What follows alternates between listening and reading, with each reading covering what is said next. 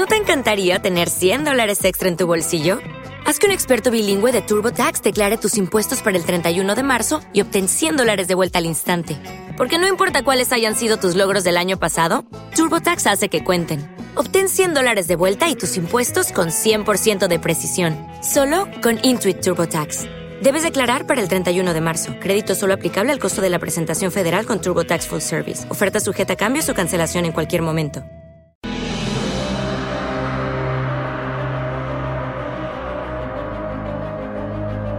Audiorelatos de J.M. Núñez Retortillo.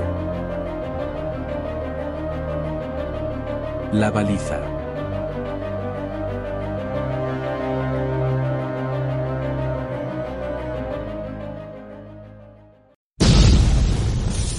Con un estruendo ensordecedor, el cielo comenzó a rasgarse por todas partes. Las infinitas brechas abiertas en el espacio podían verse desde cualquier lugar del orbe sin excepción. Atmósfera del planeta parecía resquebrajarse como el vidrio, sin que ninguno de los habitantes pudiera desarrollar una teoría clara sobre la causa de su inestabilidad. Muchos habían sido los modelos planteados por los astrofísicos, los geólogos o los meteorólogos respecto de las posibles amenazas que podrían terminar con el mundo en que vivían, o con la existencia misma de quienes lo habitaban. Pero, cualesquiera que fuesen los modelos, para nada encajaba algo parecido a lo que encabezaba con unanimidad universal los periódicos o abría las noticias de todas las cadenas de televisión. Como era de esperar, el pánico se extendía entre la población del mismo modo en que el río crecido por las lluvias y el deshielo anega poco a poco la ribera. El terror y la desesperación de la población sacaban lo peor del ser humano a relucir, aunque también lo bueno. Y entre asesinatos y violaciones masivas había tiempo para la solidaridad o el amor como contraste. Carpe diem, gritaban algunos como consigna. No habrá ningún mañana para arrepentirse. De cada uno de los infinitos surcos abiertos en el aire surgió una especie de cápsula cilíndrica de unos ocho metros de longitud y dos metros de diámetro, de aspecto metálico. A poco de aparecer, los objetos plateados comenzaron una caída precipitada en el vacío y, a unos milímetros, estallaron con una terrible explosión.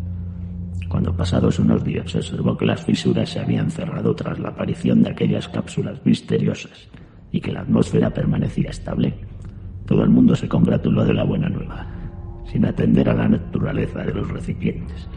Hicieron mal en no desconfiar, porque aquellos artefactos habían diseminado por todo el planeta el germen biológico de su extinción. Pocos días Ningún ser humano sobreviviría a su destino. Desaparecer.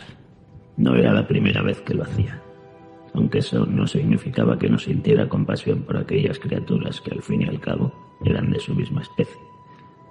Drecci siempre se había maravillado de lo sencillo que resultaba aniquilar la vida de todo un planeta con una simple orden verbal a un aparato dotado de la mejor tecnología militar.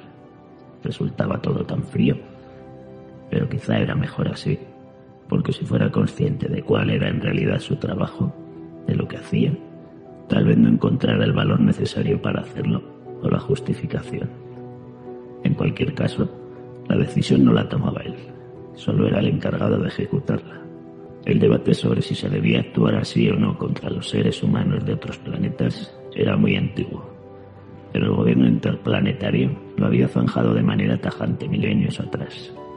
La polémica se originó a raíz del descubrimiento más importante de todos los tiempos, cuando, convencidos los científicos de la imposibilidad de viajar a lugares remotos del espacio, se propuso dar un giro nuevo al concepto y pensar justo lo contrario. Acercar el destino a casa en lugar de transitar el espacio a la búsqueda del destino. La teoría era simple. Los científicos ponían siempre el ejemplo de una hoja de papel agarrada por cada uno de sus extremos más alejados, si se juntan ambos extremos de sujeción para unirlos, el espacio de la hoja entre los dos puntos se pliega y la energía consumida es mínima en comparación con la inmensa cantidad de energía que se necesitaría para un viaje convencional. Con ese concepto tan simple, se pudo viajar al espacio más lejano y encontrar formas de vida iguales a la suya. Descubrieron que los seres humanos no eran una singularidad, aunque por el momento todos los hombres que habían encontrado diseminados por el universo se hallaban en una fase de evolución primaria. Sin embargo, Alguien pensó que si ellos habían sido capaces de llegar hasta allí, otros podrían hacer lo mismo en el futuro, y tal vez no con tan buenas intenciones. De modo que se decidió permitirles vivir solo hasta alcanzar el punto sin retorno, que no era otro que su salida al espacio. Drietsky contempló la activación de otra baliza. Dentro de poco, la población de aquel planeta que en su luna había encontrado e intentado desmontar para estudiarla, sin saber que con ello la habían activado, desaparecería. Por desgracia, aquel enorme monolito rectangular y negro no era como pensaban una muestra de vida inteligente en el infinito espacio exterior, sino su particular Armagedón.